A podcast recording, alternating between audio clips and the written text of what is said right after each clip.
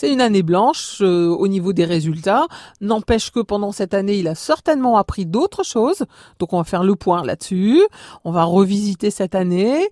Et puis ben fin août, on va se remettre dans la perspective de circuler quoi. On y retourne. Et là peut-être qu'il y aura des ajustements à faire au niveau de la méthode de travail, au niveau du planning, au niveau des fréquentations. Enfin voilà, ça peut être l'occasion de faire un bilan. Alors entre le papa, la maman et le jeune, ou alors parfois avec une tierce personne qui est un peu sortie du, cocon familial pour essayer d'être le plus objectif possible.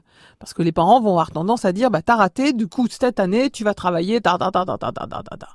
et on va peut-être faire pire que mieux. Donc là, il faudra peut-être une tierce personne neutre pour essayer de faire un, un compromis, une négociation entre l'envie des parents et la réalité matérielle du jeune.